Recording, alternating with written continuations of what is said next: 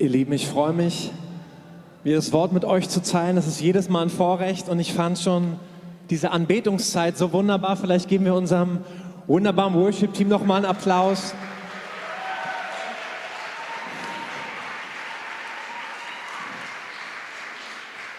Lasst uns genau in dieser Haltung bleiben, in der wir aufgehört haben anzubeten. Wir haben gar nicht aufgehört, sondern lasst uns mittendrin bleiben in diesem Higher Praise und wirklich unser Herzen weit machen. Ich habe so sehr empfunden, auch Lukas, vielen Dank für die Einleitung, dass es gar nicht so sehr um meine Worte, überredende Worte menschlicher Weisheit geht, sondern lasst uns erwarten, dass das Wort Gottes Kraft hat. Amen.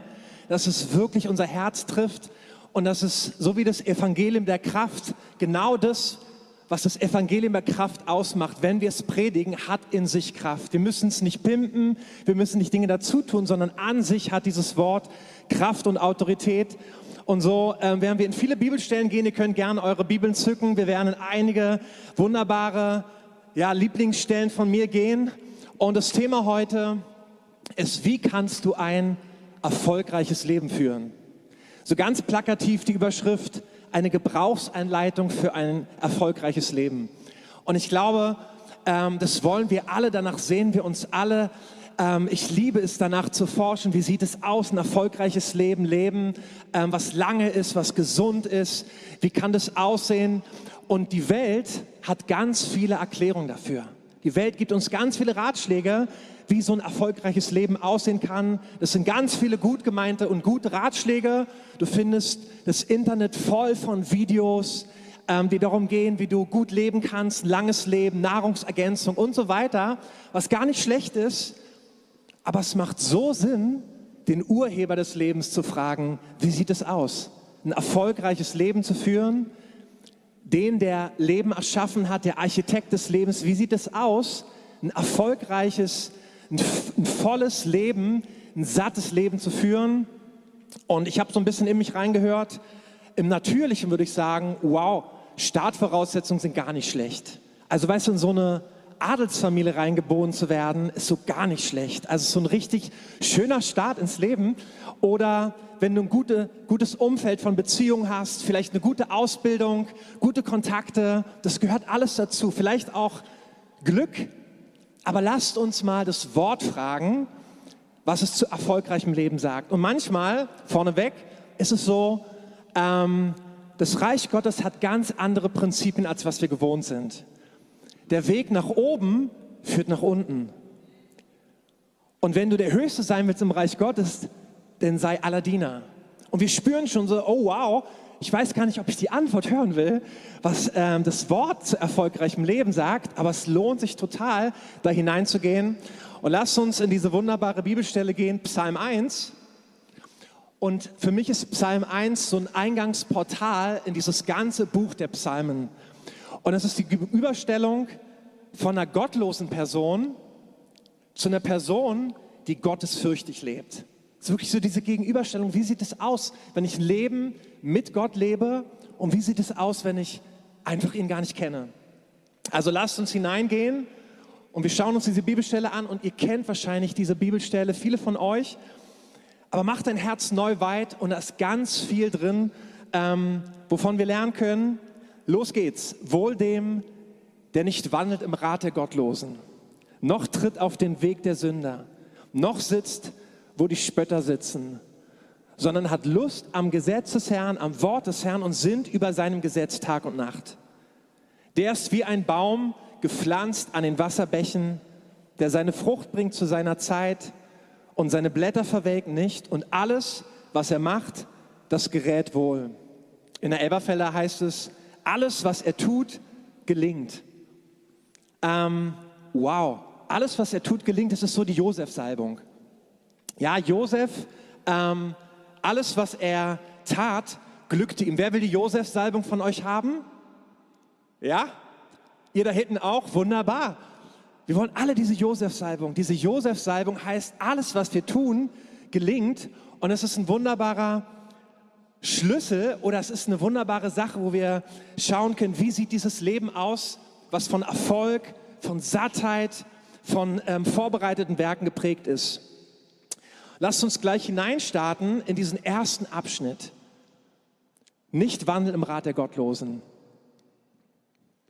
Wie sieht es aus? Ich dachte immer so, Rat der Gottlosen, wow, ich habe mir das immer so vorgestellt, all die Atheisten der Welt um mich herum, all die Agnostiker, die Jesus gar nicht kennen und ich höre diese Stimmen von ihnen ähm, und du spürst so richtig, oh, du wirst immer kleiner und, ähm, und du musst richtig rausgehen aus diesen Stimmen der Welt und es ist viel, ähm, es fängt ganz woanders an. Dieser Rat der Gottlosen und lass uns mal ein paar Bereiche hineingehen, wo das ganz praktisch wird. Wie sieht es aus? Ähm, wo haben wir genau diese Stimmen um uns rum? Ähm, Thema langes Leben. Ganz spannend. Die Latte für langes Leben ist ja so die Person Mose, ähm, also nach der Sintflut. Ähm, Mose war 120 Jahre alt und da heißt es, seine Augen, ähm, seine Augen waren nicht schwach geworden und seine Lebenskraft war ungebrochen. Das heißt, Mose hat so die Latte für 120 Jahre, für langes Leben gelegt. Und, es ist ganz interessant, wenn du dir anguckst, die Länder in der Welt, wo Menschen richtig lange leben, die so überdurchschnittliche Lebenserwartung haben, ist ein Land Japan. Japan hat eine ganz lange Lebenserwartung und die Forscher sind sich noch nicht einig, woran liegt es eigentlich. Und ähm, sie erklären es immer so mit mildem Klima und die essen ganz viel Sushi und so weiter. Und ich glaube, es ist bestimmt alles auch richtig. Aber meine persönliche Meinung ist, ähm, es gibt eine Verheißung für eine Kultur der Ehre. Und es gibt eine Ehre in Japan, dass sie die ältere Bevölkerung ehren.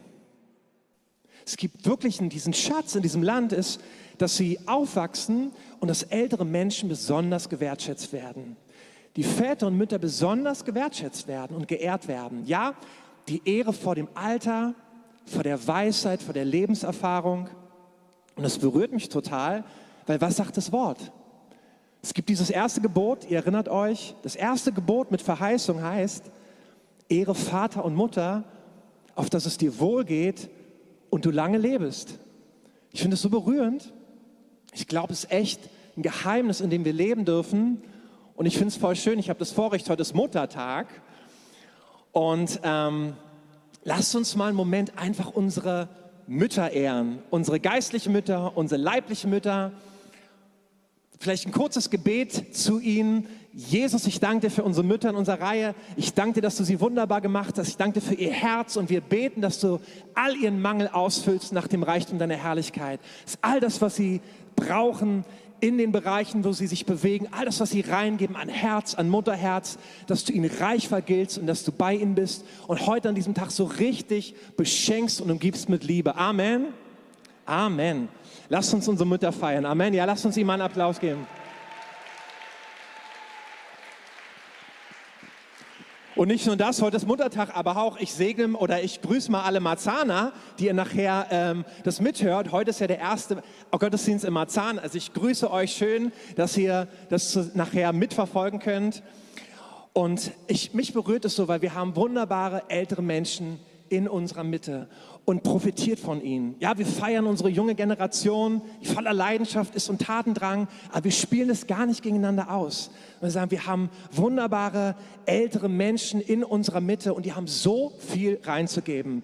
Profitiert von, von ihrer Lebenserfahrung, all die Sachen, die sie vielleicht gelaufen sind, erlebt haben, auch ihre Rückschläge, die müssen wir manchmal gar nicht machen als vielleicht jüngere oder sich jüngere fühlende Menschen. Und deshalb ist es ein Riesenschatz, einfach von ihnen zu lernen langes Leben. Ehre Vater und Mutter, auf dass du ein langes Leben bekommst. Ein weiterer Bereich ist Gesundheit. Und vielleicht hast du dich in Bereichen aufgemacht und für Heilung zu glauben. Weißt du, unsere Gemeinde, hier ist ein Ort von Glauben, von Atmosphäre, wo wir glauben, dass Heilungsdurchbruch jetzt, gerade jetzt möglich ist. Du musst auf gar nichts warten, sondern du kannst jetzt erwarten, dass das Wort Kraft und Autorität über dich hat. Du kannst jetzt erwarten, dass Jesus durch die Reihen geht und dich heilt. heilt. Wir haben Ort, wo wir Heilung erwarten. Und vielleicht hast du dich in Bereichen aufgemacht, um für Heilung zu glauben. Ich kenne es in meinem Leben und ich bin dann besonders motiviert und gehe voran und du spürst, es gibt dann so am Wegrand so Stimmen um dich herum. Weißt du, von meinen nichtchristlichen Freunden hätte ich es ja nicht anders erwartet. Aber es gibt dann so Situationen, wo du dann mit deinen christlichen Freunden zusammensitzt und dann davon erzählst, welche Heilungsdurchbrüche du sehen möchtest und dann hörst du so Stimmen, ach, ein bisschen, bisschen den Ball flach halten. Ah, nicht ganz so radikal. Ja, aber ich weiß nicht, ob man das jetzt so glauben kann. Und du spürst eigentlich Menschen, die Jesus kennen, bauen und so, ein, so eine Atmosphäre auf einmal um Glauben um dich, Unglauben um dich herum. Und das Gute ist, Jesus hatte genau solche Freunde. Wirklich. Jesus hatte genau solche Kandidaten sich erwählt. Vielleicht erinnert dich an die Situation, ähm, Jesus erzählt davon, was auf ihn zukommt, welcher Tod, was er sein Leben geben wird. Und da ist dieser Petrus und er möchte das gar nicht. Jesus, es kann doch nicht sein, dass du dein Leben geben wirst. Und wie reagiert Jesus in der Situation? Satan, geh hinter mich.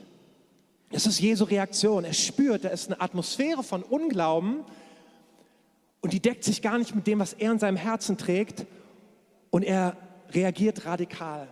Ich glaube, das ist so entscheidend in Bereichen unseres Lebens, wenn, wenn diese Stimmen kommen sollen. Die sind vielleicht gar nicht von Leuten, wo du es erwartet hast, aber die in deinem Herzen wirklich so Unglauben hervorbringen wollen, dass wir das Wort ergreifen und dass wir sagen, Jesus, du hast was anderes verheißen. Amen. Vielleicht ähm, bist du bei einem Arzt, ich habe immer wieder erlebt, ich habe an Stellen mit hohem Blutdruck äh, äh, zu kämpfen und ich höre dann, ja, das ist ähm, erblich bedingt. Und wir wissen, erblich bedingt, Lukas hat es gerade so wunderbar ähm, erzählt, jeder Fluch wurde am Kreuz getragen. Amen. Jeder Fluch wurde am Kreuz getragen. Das heißt, der, der am Kreuz hing, ist verflucht. Jesus ist für uns zum Fluch geworden. Wow, ich sehe das gar nicht ein, dass irgendeine Erblast, irgendeine Erbschuld mir anhängen soll. Nee, dieser Fluch ist getragen. Und du spürst so richtig, du hörst diese Stimmen die sind vielleicht einfach, das ist gerade naturwissenschaftlich begründet, okay, aber hier ist meine Grenze und ich lasse das gar nicht an mein Herz ran, weil das Wort sagt was anderes, Galater 3, wir sind vom Fluch befreit, Amen. Oder vielleicht sitzt du im Auto und hörst das Radio, wow, es ist wieder Grippesaison. Kennst du das? Oder es ist Allergiezeit. Und du spürst so innerlich, oh, letztes Jahr war die Grippe schon so hart, oh, jetzt muss ich das und das und das tun. Du spürst, dein Herz reagiert darauf und eigentlich entsteht Unglaube in deinem Herzen. Was sagt das Wort? Eine meiner Lieblingsstellen, 3. Johannes 2. Mein Lieber, ich möchte, dass es dir gut geht und du gesund bist, so wie es deiner Seele gut geht. Das ist der Standard. Ich möchte, dass es dir gut geht und du gesund bist, so wie es deiner Seele gut geht. Und ich spüre so, ich glaube, das ist so die Einladung heute Morgen, dass wir so richtig in dieses Training hineinkommen. Wir schnappen uns das Schwert der Wahrheit und wir rammen es in den Boden. Manchmal ist es dieses Gefühl, die Stürme um uns, um herum toben und du musst dich an diesem Schwert der Wahrheit festhalten. Aber der Geist Gottes lädt dich heute Morgen ein, trainiere es, dein Schwert zu nehmen und wirklich es zu gebrauchen in Situationen, wo Unglaube aufstehen möchte. Zwei Bibelstellen, Markus 8, Vers 22, die Situation, wo Jesus einen, einen Blinden heilt und es ist tatsächlich die einzige Situation, wo er zwei Anläufe braucht, um einen, einen Menschen zu heilen. Und am Anfang sieht er noch Umrisse, dieser Mensch, der davor blind war, und er sieht Umrisse, die Menschen wie Bäume, und dann betet Jesus noch einmal und dann ist er komplett gesund. Halleluja. Und dann ist so entscheidend, was Jesus sagt. Geh nicht mehr zurück in dieses Dorf denn du könntest deine Heilung verlieren. Geh nicht mehr zurück. Was er eigentlich sagt, ist, geh nicht mehr zurück in dieses Umfeld von Unglauben. Diese Stimmen um dich herum, die Dinge von dir eigentlich abhalten wollen und die Dinge in Frage stellen wollen. Geh raus aus diesem System von Unglauben und halte an deiner Heilung fest. Eine andere Bibelstelle ist dieser Mann, dieser Vater von dem Sohn, der besessen ist, und er kommt zu Jesus und sagt, Herr, ich glaube, Hilf meinem Unglauben. Und du spürst, es ist manchmal so meine Situation, oh, ich glaube doch, Herr. Aber da ist dieses System, dieser Einflussbereich von Unglauben, der das irgendwie in Frage stellen möchte. Und es ist wie eine Kutsche mit Pferden auf beiden Seiten. Ein Pferd zieht in die Richtung und ein Pferd zieht in die andere Richtung. Und dein Glauben wird aufgehoben durch Unglauben. Und wir wundern uns, wieso Sachen nicht zustande kommen, aber es ist eine Atmosphäre von Unglauben, von Stimmen, die Dinge in Frage stellen wollen. In meinem Leben war das so, ich hatte, das ist jetzt schon ein paar Jahre her, so mit Depressionen, mit Ängsten zu tun, mit Panikattacken. Und ich habe so richtig gemerkt, oh, das ist eine Sache, die auf der geistlichen Ebene so eindeutig ähm, ja, an mich ranhängt, an mir dranhängt. Und ich habe mich an Jesus rangehängt und er hat mir Stück für Stück gezeigt, was ich ähm, ja einfach an Schritten gehen soll. Und er hat mich Stück für Stück richtig frei gemacht. Halleluja, wirklich komplett frei. Glory. In anderen Bereichen bin ich total auf dem Weg. Ich bin wirklich total auf dem Weg und ich bin dankbar für jeden ärztlichen Rat, wirklich, für jeden ärztlichen Rat. Aber weißt du, ich weiß, das ist nicht die letzte Antwort. Das ist nicht die A-Lösung. Lass uns schauen, was das Wort sagt.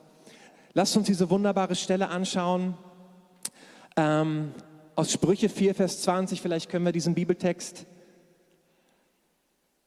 zeigen. Mein Sohn, merke auf meine Rede und neige dein Ohr zu meinen Worten.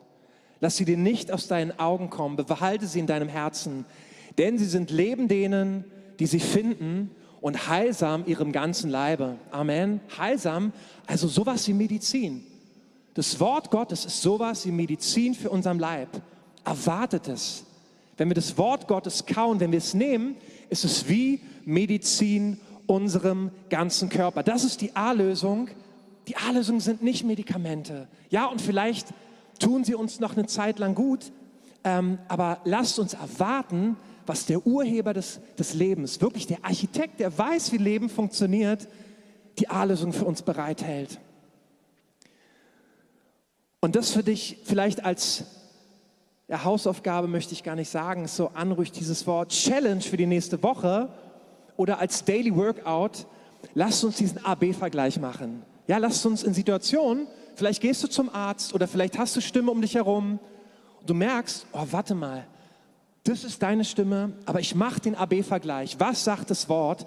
Und dass wir es so richtig eintrainieren, was sind die Stimmen der Welt? Was ist der Rat vielleicht wirklich der Gottlosen? Und was sagt das Wort? Was sagt die Bibel zu dieser Situation? Es ist ein Training, dass wir das Wort Gottes ergreifen und es in Aktion setzen. Zweiter Bereich. Wir sollen nicht treten auf den Weg der Sünder. Und ich habe mal so zwei ähm, Fokusse gesetzt. Das erste ist, dass wir erkennen, dass wir keine Sündennatur mehr haben. Ich glaube, im, im Lichte des neuen Bundes, im Lichte ähm, dessen, was das Neue Testament uns ähm, zur Sünde sagt, dürfen wir wissen, unser Stand in Jesus ist 1. Korinther 6, Vers 11. Wir sind rein gewaschen, geheiligt und wir sind gerecht geworden. Weißt du, wenn du glaubst, dass du als Sünder auf die Welt gekommen bist, ja, ihr erinnert euch, hier geht's los, wenn ihr als Sünder auf die Welt gekommen seid, mit einer Sündennatur, was der Realität entspricht, dann musst du auch konsequenterweise glauben, dass du mit der Wiedergeburt eine Natur von Gerechtigkeit bekommen hast. Amen. Es ist ein kompletter Wechsel passiert. Es hat ein kompletter Wechsel stattgefunden in deinem Geist. Dein Geist ist von neuem geboren und du bist nicht mehr eine Natur von Sünder, sondern bist eine Natur von Gerechtigkeit. Weißt du, dieser Ausspruch, Gott sei mir armen Sünder gnädig. Gott ist gnädig und durch seine Gnade haben wir eine Gerechtigkeitsnatur. Es ist ein totaler Unterschied, wie du dich siehst Deshalb sagt Römer 12, erneuert euer Denken, dass ihr erkennt, zu welcher Hoffnung ihr berufen seid. Dass ihr nicht mehr Sünder seid, sondern dass das, was euch geschenkt ist, Gerechtigkeit, Werke der Gerechtigkeit hervorbringen wird. Das ist ein riesiger Unterschied. Ich möchte euch so ein bisschen Anteil geben an meinen Game Changer.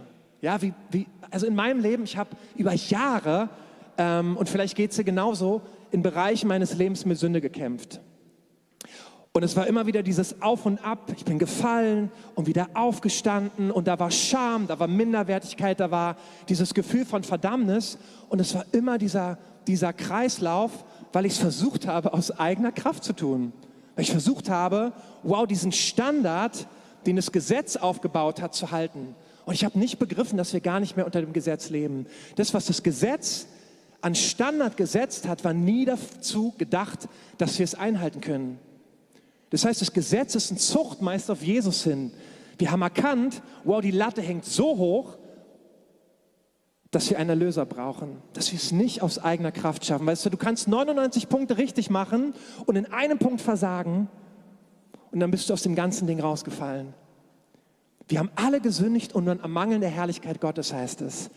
Und das Wunderbare ist, dass Jesus alles vollbracht hat und das war für mich so wirklich der Punkt, wo es äh, sich geändert hat und erkennt und ich erkannt habe, dass er wirklich alle Sünden getragen hat, alle vergangenen, alle meine jetzigen und alle meine zukünftigen Sünden. Jesus wird nicht nochmal ans Kreuz steigen, sondern er ist ein und für alle Mal für uns gestorben. Und es hat mich so frei gemacht und tatsächlich auch eine Frage in mich hervorgebracht, die so logisch ist, wenn du Gnade hörst, wenn du hörst, wir leben nicht mehr unter dem Gesetz, sondern unter Gnade, entsteht eine Frage. Ja, dann können wir jetzt ja sündigen. Diese Frage muss in unserem Herzen her herauftreten. Es muss entstehen, weil es ist wie ein Freibrief, es ist wie ein radikaler Schuldbrief, der, der zerrissen wurde, ins Kreuz an, ins, ins Meer geworfen wurde. Und Jesus hat gesagt, ich habe alles getragen für dich. Und diese Frage ist mir hochgekommen, jetzt könnte ich ja sündigen. Und Paulus hatte genau die gleiche Frage, interessanterweise. Paulus hat in Römer 6 genau die gleiche Frage gestellt. Und ich liebe das in meiner Lutherbibel, die Antwort, das sei ferne. Ja, Luther beantwortet diese Frage so wunderschön, also in meiner Bibel, das sei ferne, aber wieso? Wieso sollen wir jetzt nicht mehr sündigen? Weil Jesus hat doch alles vollbracht. Zwei Dinge. Das erste ist, Sünde tötet. Sünde führt immer zum Tod. Es ist wie, als wenn wir die Tür unseres Lebens auftun und wir geben dem Feind ein legales Anrecht an unserem Leben zu kommen. Johannes 10, Vers 10, der Dieb kommt, um zu stehlen, zu schlachten und zu töten. Das ist die Agenda des Feindes. Weißt du, wir fallen nicht sofort tot um, wenn wir gesündigt haben, aber es ist ein schrittweiser Prozess, wo wir den Tod, wo wir Krankheit, wo wir Abhängigkeiten, wo wir Gebundenheiten in unserem Leben zulassen. Das sei ferne. Wir wollen dem Feind kein Anrecht geben in Bereichen unseres Lebens. Und der andere Bereich ist, es entspricht gar nicht mehr unserer Natur. Wirklich nicht. Es entspricht gar nicht mehr der Natur, die wir sind. Der Geist Gottes in uns möchte Werke der Gerechtigkeit hervorbringen. Dieser Geist, der in uns hineingelegt wurde, möchte nicht mehr, er kann nicht mehr sündigen, weil er ist aus Gott geboren. Und der Schlüssel ist, dass wir das erkennen. Dass wir erkennen, das ganze Ding, das ganze Sündenproblem ist ein und für alle Mal getragen. Amen. Jesus hat es ein und für alle Mal getragen und hat uns befähigt, in ein Leben zu kommen des Überwindens. Gnade ist nicht so eine Momentaufnahme, oh, alles reingewaschen, sondern Gnade ist eine Befähigung, die uns befähigt, ein Leben der Heiligkeit zu leben. Das ist so ein Riesenschlüssel für mich geworden. Ja, und wir sind auf dem Weg. Ja, wir machen uns auf. Aber das, was jetzt geschieht, ist ein Leben, was Werke der Gerechtigkeit hervorbringt. Eine Natur, die weiß, sie bringt Gerechtigkeit hervor. Und das ist wunderbar zu wissen, wir sind nicht mehr unter Sündnatur. Der zweite Bereich, der mir wichtig geworden ist in diesem ganzen Abschnitt, tritt nicht auf den Weg der Sünder, ist, dass wir raustreten aus dem Einflussbereich von Sünde. Und da vielleicht einen wunderbaren Bibelvers, der mir geholfen hat, einfach vor die Welle zu kommen. Also ich liebe dieses Bild, wir werden nicht überwältigt von Dingen, sondern wir treten vor die Welle und du schaust, was sind die Bereiche in deinem Leben, die so richtig andocken wollen. Bei mir waren es ganz oft Dinge, die ich mir angeschaut habe oder die ich gelesen oder gehört habe. Und du weißt von Sachen, die deine Seele, die dein Fleisch so richtig triggern wollen. Und das Wort sagt in Römer 13, Vers 14, legt das alles ab und zieht ein neues Gewand an, Jesus Christus, den Herrn. Wir kleiden uns mit Jesus. Und dann heißt es, beschäftigt euch nicht länger damit, wie ihr die Begierden eurer eigenen Natur zufriedenstellen könnt. Ich glaube, das ist ein Riesenschlüssel. Beschäftigt euch nicht länger damit, wie ihr die Begierden eures, eures Fleisches zufriedenstellen könnt. Weil dieses Fleisch ruft ganz laut, oh, jetzt möchte ich Befriedigung. Oh, jetzt lasst uns mal das und das in die Richtung gehen. Und du spürst, da ist, eine, ist ein Schreien in, unserem, in unserer Seele, die gestillt werden möchte. Aber wenn wir lernen, unser Geist lauter werden zu lassen. Wenn wir Jesus anziehen, werden diese Stimmen immer leiser werden. Und das ist ein Riesenschlüssel. Korinther 1, Vers 6. Alles ist mir erlaubt, aber nicht alles dient zum Guten.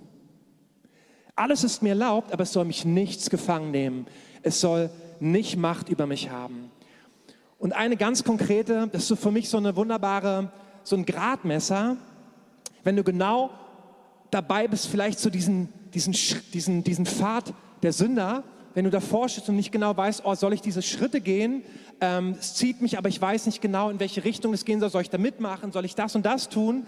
Ist ein wunderbarer Gradmesser, diese Stelle aus Kolosser 3, Vers 17. Da heißt es, und alles, was ihr tut mit Worten und mit Werken, das tut alles im Namen des Herrn Jesus Christus und dank Gott dem Vater durch ihn. Das heißt, wenn du eine Sache hast und du kannst sie von Herzen im Namen Jesu tun und dem Herrn danken, dann mach weiter. Wenn du das nicht kannst, dann lass es sein. Lass uns die Dinge im Namen Jesu tun.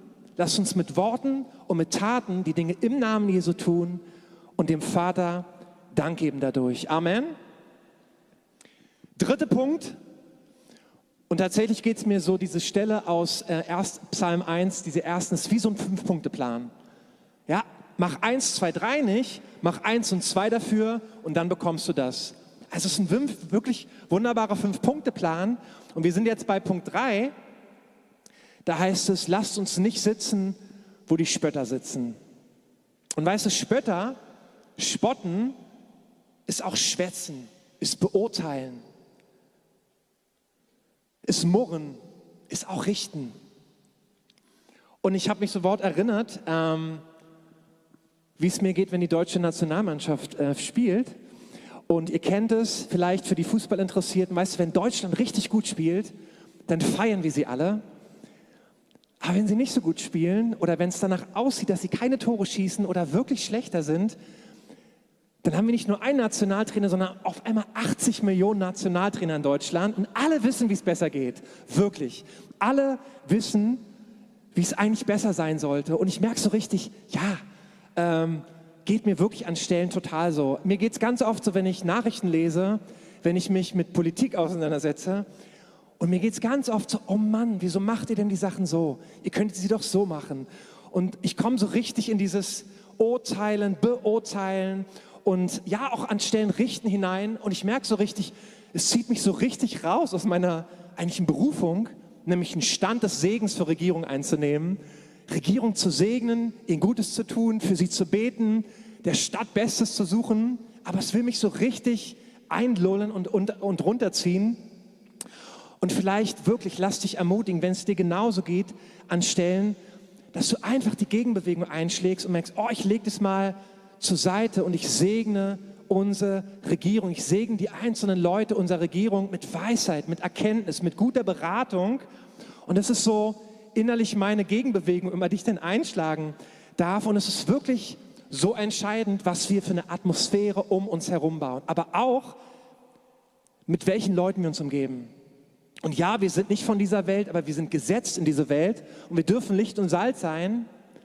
Aber du spürst manchmal auch, wenn du in Bereiche äh, kommst mit Menschen zusammen und da herrscht so dieses, oh, da ist dieser Ton von Schwätzen, von Spotten und lasst uns richtig die Gegenbewegung einnehmen. Lasst uns unseren Stand in Jesus einnehmen und das Gespräch vielleicht in eine ganz andere Richtung ähm, münden lassen. Und die Sprüche haben immer so ganz wunderbare Ratschläge. Lasst uns dort hineingehen. Sprüche 22, Vers 24. Lass dich nicht mit einem Jähzornigen ein. Halte dich von einem Hitzkopf fern. Sonst wirst du am Ende genauso wie er und bringst dich selbst zu Fall. Eine andere Stelle, Sprüche 13, Vers 20. Wer mit weisen Menschen umgeht, wird selbst weise. Doch wer sich auf Dummköpfe einlässt, dem geht es schlecht. Und 1. Korinther 15, Vers 33, lasst euch nicht verführen. Schlechter Umgang verdirbt gute Sitten. Und ich habe auch so empfunden in der Vorbereitung, dass der Geist Gottes uns ermutigt, wirklich eine Kultur, eine Gegenkultur aufzubauen. Auch gerade in unseren Gemeindekontext, da wo wir vielleicht auch vorbereitet werden auf eine nächste Welle, die kommt. Vielleicht Menschen, die gar nicht so ja, sozialisiert sind wie wir, aus ganz anderen Bereichen kommen. Und du spürst so richtig, es triggert dich manchmal, es fordert dich heraus, dass wir genau trainieren, dass wir uns eintrainieren, unsere Herzen weit zu machen, dass wir nicht ins Murren kommen, nicht ins, ähm, ja, in falsch Zeugnis reden, dass wir Worte der Ermutigung, Worte der Auferbauung sprechen. Mir geht es auch total so in Zeiten, wer der Geist Gottes wirkt. Weil manchmal wirkt der Geist Gottes so, wie wir es uns gar nicht so vorgestellt haben. Das betonen wir immer. Wir haben alle Freiheit. Und manchmal siehst du den Menschen, die so richtig anfangen zu schreien oder zu lachen und dir geht es vielleicht gar nicht so. Und manchmal ist es wirklich, fühlt sich so wie ein Anstoß an. Kennst du das? Also ich kenne es manchmal, bin ich so ganz andächtig mit dem Herrn und die Person neben mir fängt dann laut an zu lachen und ich merke, mein Herz wird so eng an dem Punkt und lasst uns so richtig das eintrainieren, nicht eng zu werden. Weißt du, den Geist Gottes nicht zu beurteilen. Er möchte wehen, wie er will. Lasst uns ihn wirklich so wählen und berühren und Herzen berühren, wie er möchte. Und lasst uns richtig eine Kultur der Wertschätzung leben. Und wir machen es an so, so vielen Stellen. Es ist gar nicht so diese Mangelanalyse, sondern es ist wirklich mehr dieses Anfeuern an uns. Lasst uns ganz bewusst eine Atmosphäre von ähm, des Anfeuerns, des Wow, wir wollen wirklich das sehen, Geist Gottes, dass du wirkst so, wie du möchtest. Egal, ob wir die Sachen verstehen, wir wollen sie nicht beurteilen. Wir wollen nicht murren. Wir wollen nicht uns zurückhalten, sondern wir wollen, dass du genau das tust, was du dir vorgenommen hast. Amen.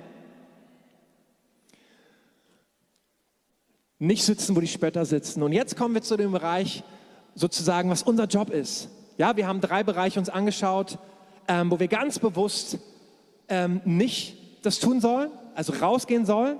Und jetzt ist ein Bereich, wo wir so richtig reingehen dürfen. Und da heißt es, habe Lust am Gesetz oder Wort des Herrn. Weißt du, David hatte ja nur das Gesetzbuch zu seiner Zeit und wir haben die Fülle des Wortes. Es ist ein richtiger Schatz. Wir dürfen mit gutem Gewissen sagen, wir nehmen die Lust am Wort des Herrn. Und weißt du, Lust am Wort ist anders als Pflicht. Es ist wirklich nicht Pflicht. Also, ich kenne es von meinem Leben, es ist so dieses gute Pflichtbewusstsein, ins Wort zu gehen. Aber manchmal ist es wirklich einfach gar nicht Lust. Und das, was David sagt, habe Lust am Wort des Herrn. Habe Lust an diesem Wort und sinne über das Wort Tag und Nacht. Und weißt du, die, die Gefahr oder die Herausforderung im geistlichen Bereich ist tatsächlich, dass es ganz anders ist als mit unserem natürlichen Glauben. Ich weiß, dass einige von euch auch gerade in dieser Zeit fasten für Israel, fürs Israel-Gebet, was wunderbar ist. Und weißt du, wenn du längere Zeit nicht isst, dann bekommst du immer mehr Hunger. Wenn du längere Zeit dich nicht geistlich ernährt hast, dann bekommst du immer weniger Hunger. Es nimmt immer weiter ab. Und das ist das Tragische. Das ist wirklich die Gefahr. Das habe ich so oft in meinem Leben gemerkt. Oh, und dann kamen die Sachen und die Sachen und die Herausforderungen und die Sorgen, die mich mehr und mehr abgezogen haben. Weißt du, die Strategie des Feindes von Anfang an war, dass er das Wort aus der Gemeinde raubt. Das war die Strategie des Feindes von Anfang an. Und er hat es im ganzen dunklen Mittelalter geschafft, das Wort aus der Gemeinde fernzuhalten, weil er weiß, welche Kraft und Autorität es in den Mündern und in den Händen der Heiligen hat. Der Feind weiß, welche Autorität wir haben, wenn wir das Wort haben. Wenn wir dieses Schwert der Wahrheit in unseren Herzen haben, in unseren Händen haben und trainiert sind, es einzusetzen. Das ist die Strategie des Feindes. Weißt du, wenn du das Wort geschmeckt hast, willst du immer mehr. Wenn du das Wort geschmeckt hast, willst du immer mehr. Aber wenn du es längere Zeit nicht mehr gekostet hast, nimmt es immer mehr ab. Und das ist das Tragische. Und ich hatte eine Zeit in meinem Leben, wo ich, also wo es so richtig trocken war, wo ich es echt mir schwer fiel, ins Wort zu gehen, das Wort zu nehmen. Aber ich habe diesen Wunsch im Herzen, Herr, gib mir richtig Freude und Spaß. Und weißt du, mein Zugang, ihr wisst, es ist Musik. Mein Zugang ist total Musik. Und dann habe ich angefangen, das Wort Gottes zu nehmen und Melodien zu finden für einzelne Bibelverse. Und da habe ich angefangen, das Wort Gottes, ja, einzelne Bibelverse auszusingen. Und es hat mir so einen Spaß gemacht. Und der Geist Gottes hat angefangen, mir weitere Bibelstellen zu zeigen und das Wort innerlich so mir richtig auszulegen und mir Offenbarung darüber zu geben. Es war so ein Schatz und es sind ganz, ganz viele, ich habe sie Psalmsongs genannt, ganz, ganz viele Psalmsongs entstanden, die ich aufgenommen habe. Und vielleicht ist es in dein Zugang. Vielleicht liebst du es, über Musik dich dem Wort zu nähern. Dann nimm das. Dann nimm diese, diese Lieder und lass sie auf deinem Herz wirken. Vielleicht ist Musik gar nicht dein Zugang. Dann lass dich vom Herrn beschenken. Mit einer echten Lust und Freude an seinem Wort. Amen.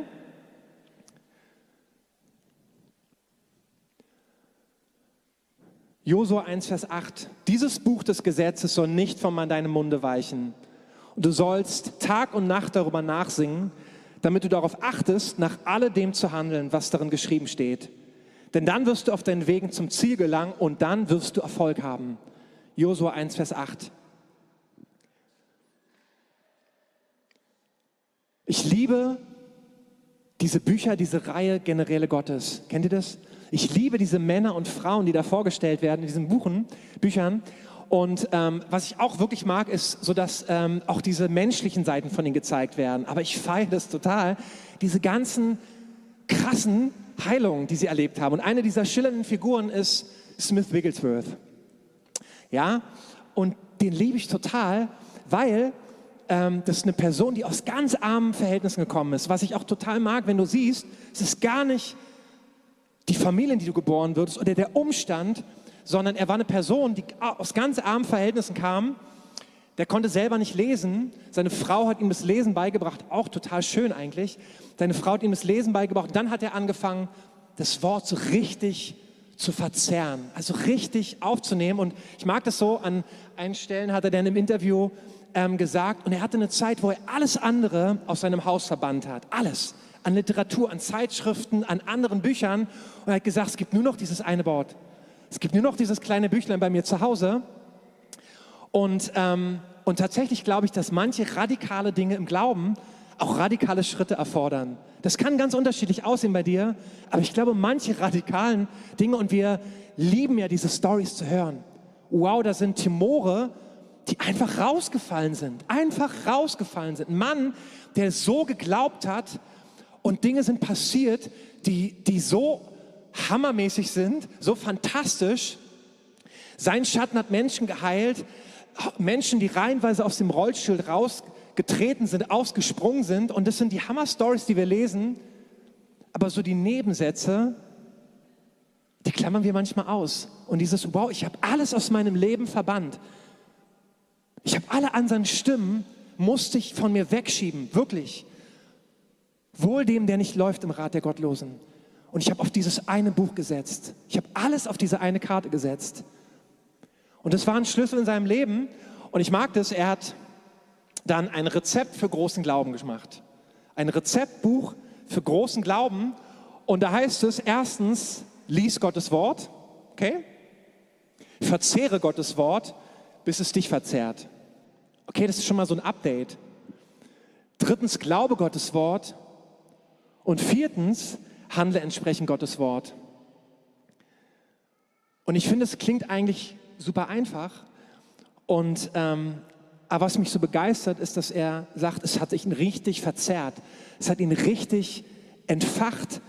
Und, ähm, und ihr wisst, ich liebe Anbetung und Lobpreis. Und mir geht es so, eins dieser Merkmale, wenn ich Herzen entfacht sehe von dem Wort, ist wirklich, dass wir das Wort nehmen und aus dem Wort, wenn wir so ergriffen sind von der Natur Gottes, dass wir in Lobpreis und Anbetung gehen. Ich glaube, dass wir mehr und mehr leben werden und vielleicht erlebst du es schon, dass du das Wort Gottes siehst und dass es dich innerlich so verzerrt und dass du nicht anders kannst, als in Lobpreis und Dank einzustimmen.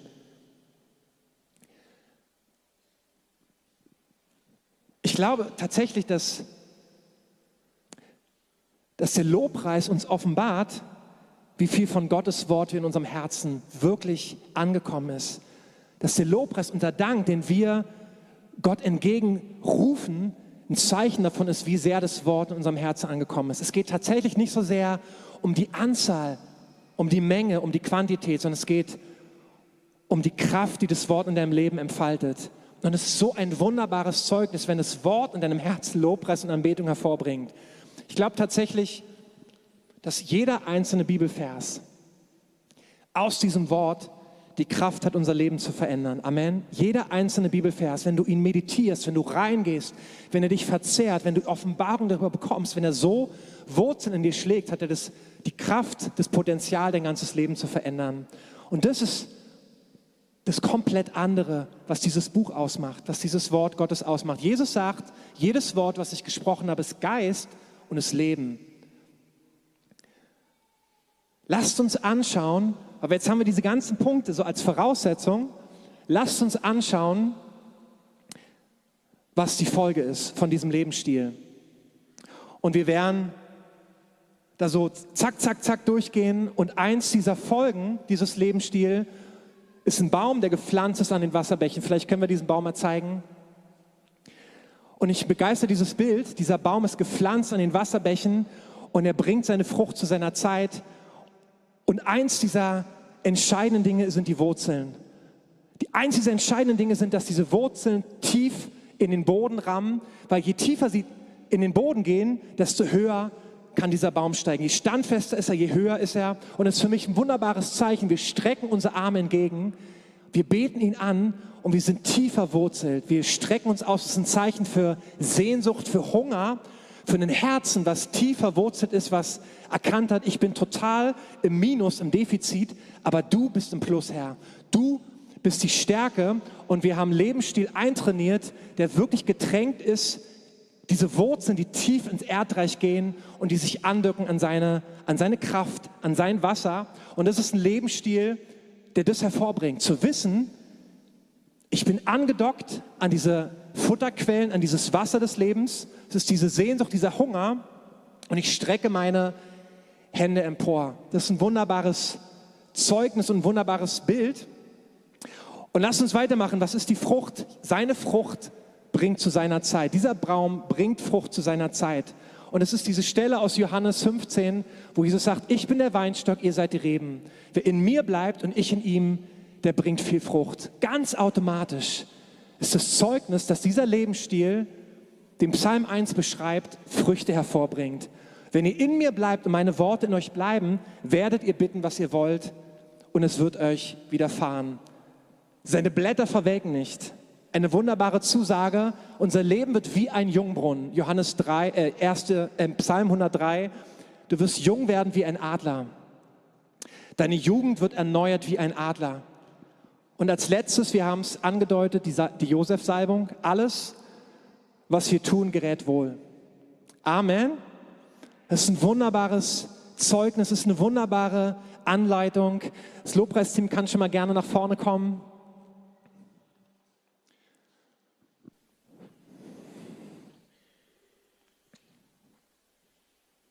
Und ich habe so richtig gespürt, gerade wenn du diese ganzen Anweisungen hast, du sollst das und das nicht tun, dann ist es so genial zu wissen, dass wir in einem neuen Bund einfach echt die Gegenbewegung einnehmen können und dass wir eine Kultur aufbauen dürfen, diese Sachen, die wir gehört haben. Und wenn wir es nochmal zusammenfassen, wohl dem, der nicht wandelt im Rat der Gottlosen. Lasst uns um uns herum, in unserem Leben, in unserem Herzen eine Kultur von Glauben aufbauen. Lasst uns geprägt sein, da wo wir uns bewegen, den Leuten, wie wir uns umgeben, dass wir eine Kultur von Glauben haben, wo wir das Wort der Wahrheit ergreifen und dort, wo du merkst, da kommen Stimmen des Unglaubens, die andocken wollen, dass du richtig trainiert bist, das Schwert der Wahrheit zu nehmen. Lasst uns ein heiliges Leben leben. Nichts anderes beschreibt es auf den Weg, nicht auf den Weg der Sünder zu treten. Gott sagt, ich bin heilig, so sollt auch ihr heilig sein.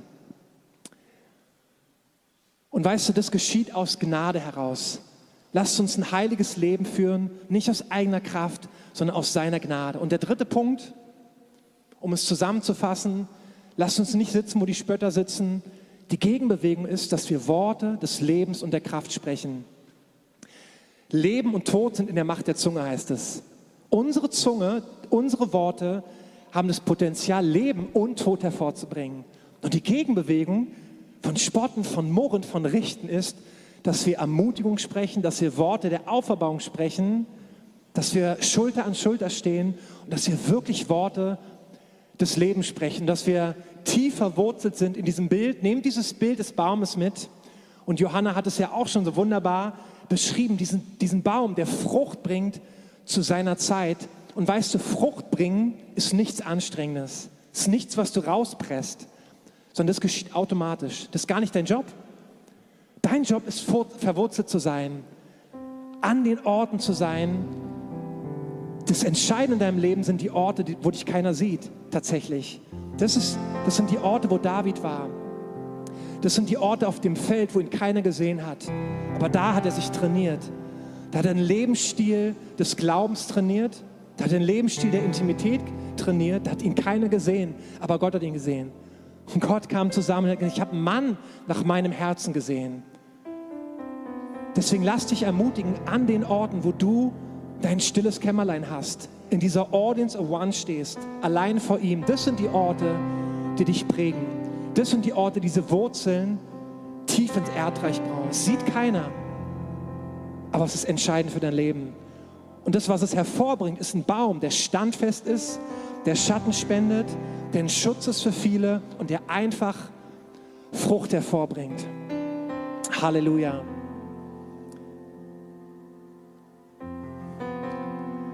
Ja, lasst uns einfach nochmal in ein Lied gehen. Lasst uns wirklich so das vor dem Herrn bringen. Und ich spüre auch gerade in der Zeit, die jetzt so vor uns liegt, dass ihr so richtig hungrig sind, erwartungsvoll sind und ihr müsst gar nicht auf euren Sitzen jetzt bleiben, sondern ihr könnt schon aufstehen, ihr könnt schon nach vorne kommen und so richtig mit einer inneren Erwartung, gerade auch so die, wo die spüren, boah, ich möchte genau dieses Radikale, ich möchte dieses Unangepasste, das, was ich über Smith Wigglesworth gehört, diese radikalen Dinge, ich möchte sie sehen. Und manche radikalen Dinge in unserem Leben brauchen wirklich radikale Schritte. Deshalb sei nicht zurückhaltend, sondern komm, komm nach vorne und erklär einfach wirklich deinen inneren Hunger, deine Bereitschaft. Ich will mehr sehen. Vielleicht ist ja diese Sehnsucht in deinem Herzen, mehr von Gottes Wort sehen zu wollen, eine echte Lust, ein echtes Feuer für sein Wort zu bekommen. Da, wo du manchmal merkst, oh, es ist trocken geworden. Es ist gar nicht so richtig voller Lust. Es ist ganz viel mehr, ja, vielleicht Gutes, aber es ist wirklich Pflichtbewusstsein geworden. Und ich spüre so richtig, wie der Geist Gottes durch die Reihen geht und uns entfachen möchte.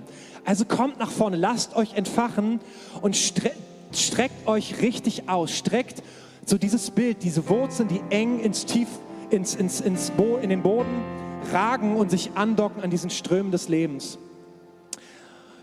Und für alle euch am Livestream werden wir jetzt diesen Gottesdienst offiziell beenden. Auch ihr lieben Eltern, seid gesegnet und holt gerne eure Kinder ab. Aber lasst uns weiter in dieser Atmosphäre sein. Lasst uns wirklich im Geist Gottes unsere Herzen als Antwort geben und ihm sagen, oh, wir sind hungrig, wir wollen mehr von dir, wir wollen dieses erfolgreiche Leben. Lasst uns hineingehen in den Song.